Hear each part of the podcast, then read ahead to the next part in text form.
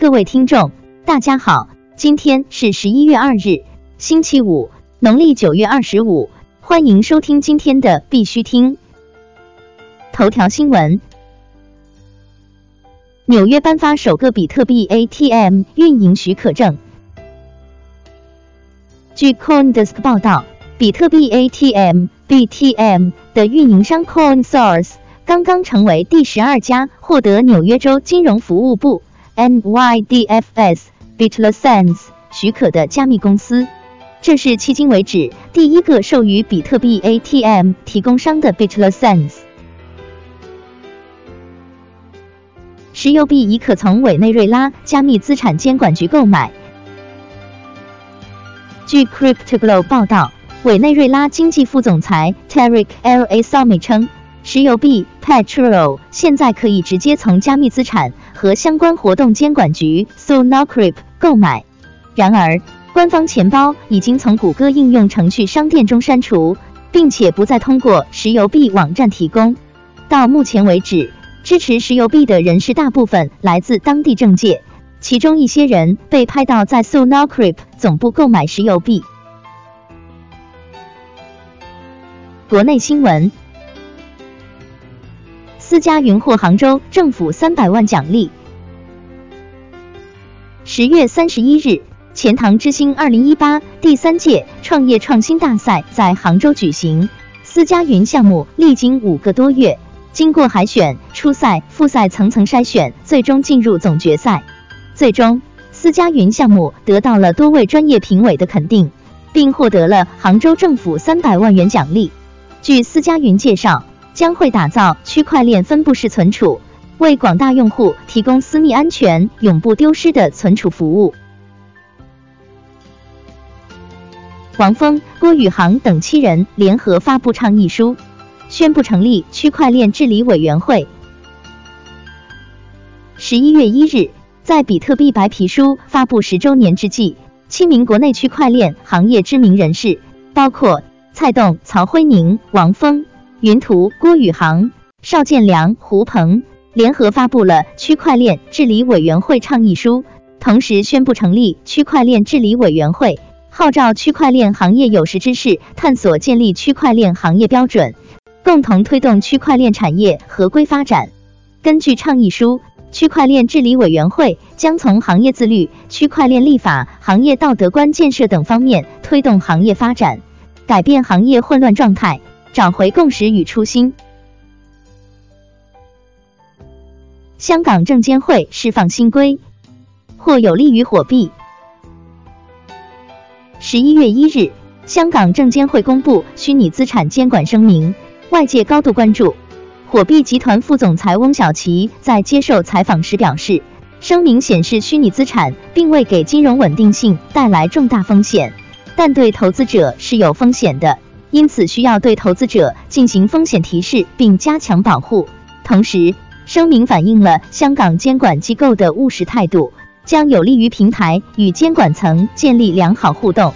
据媒体公开报道，火币集团最近完成对港股上市公司同城控股的收购，在监管和合规领域积极开展探索。有评论认为，香港证监会新规推出，对火币或是重大利好。联想已获得国家认证，成为首家通过工信部认证的区块链手机厂商。据财经网消息，联想在北京全球总部园区举办手机新品发布会。联想集团副总裁长城在发布会上透露，联想做区块链手机是认真的，目前已获得国家认证，成为首家通过工信部认证的区块链手机厂商。业内人士分析。区块链行业目前还处于一个早期阶段，区块链手机更多是蹭热点、去库存的概念，而不是真正的区块链应用。未来的发展路径还未可知。贵州省扶贫基金会搭建的区块链智慧公益平台已上线。据贵州都市报消息，记者从有关部门采访到。由贵州省扶贫基金会搭建的区块链智慧公益平台日前已正式上线，将在广州、上海、北京、天津、无锡等城市发出区块链智慧公益平台爱心人士注册倡议书，动员社会各界注册为爱心人士，并组织对贵州贫困人群进行点对点的精准帮扶。当当李国庆表示考虑区块链跟文创产业相结合。当当网联合创始人李国庆近日表示，推动整个图书出版文化产业发展的金融杠杆还不够，我在想怎么让更多的大众参与到这个金融杠杆，让大众获得金融的收益。所以我在想区块链跟文创产业的结合。他透露其个人从去年接触区块链，今年春节后成立了文化领域的区块链公司。他称，你能想到的区块链大佬。一半都投资了。国际新闻：马耳他三条分布式账本技术法律昨日正式生效。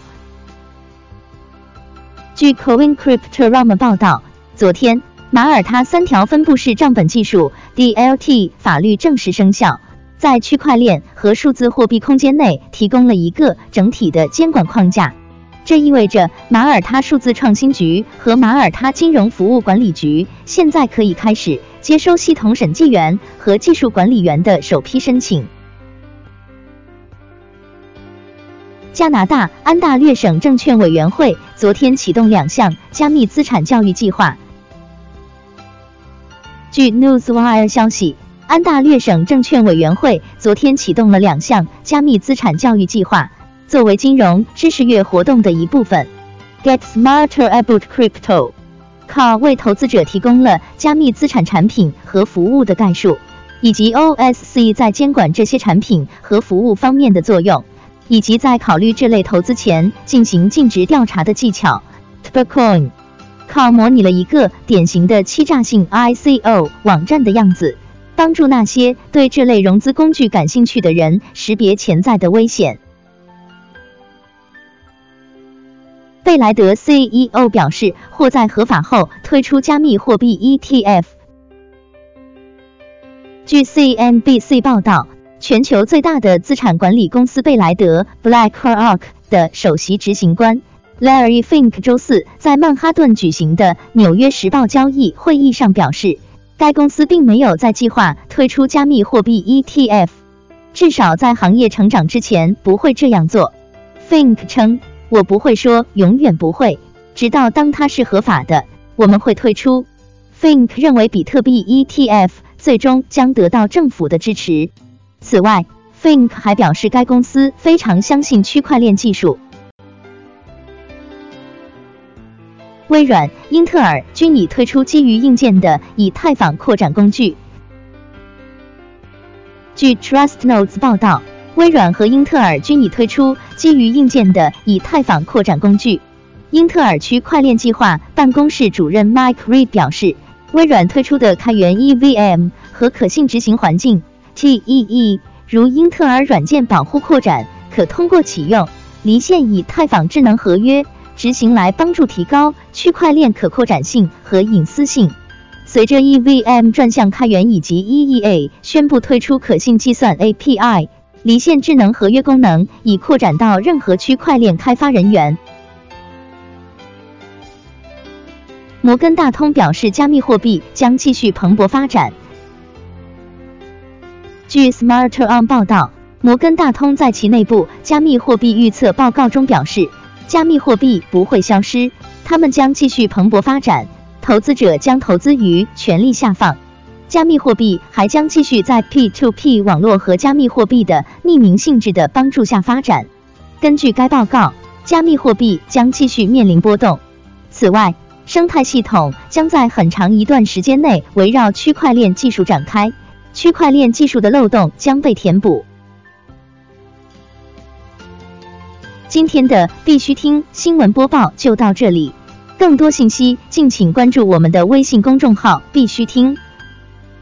感谢各位听众的支持，祝大家度过美好的一天，下周见。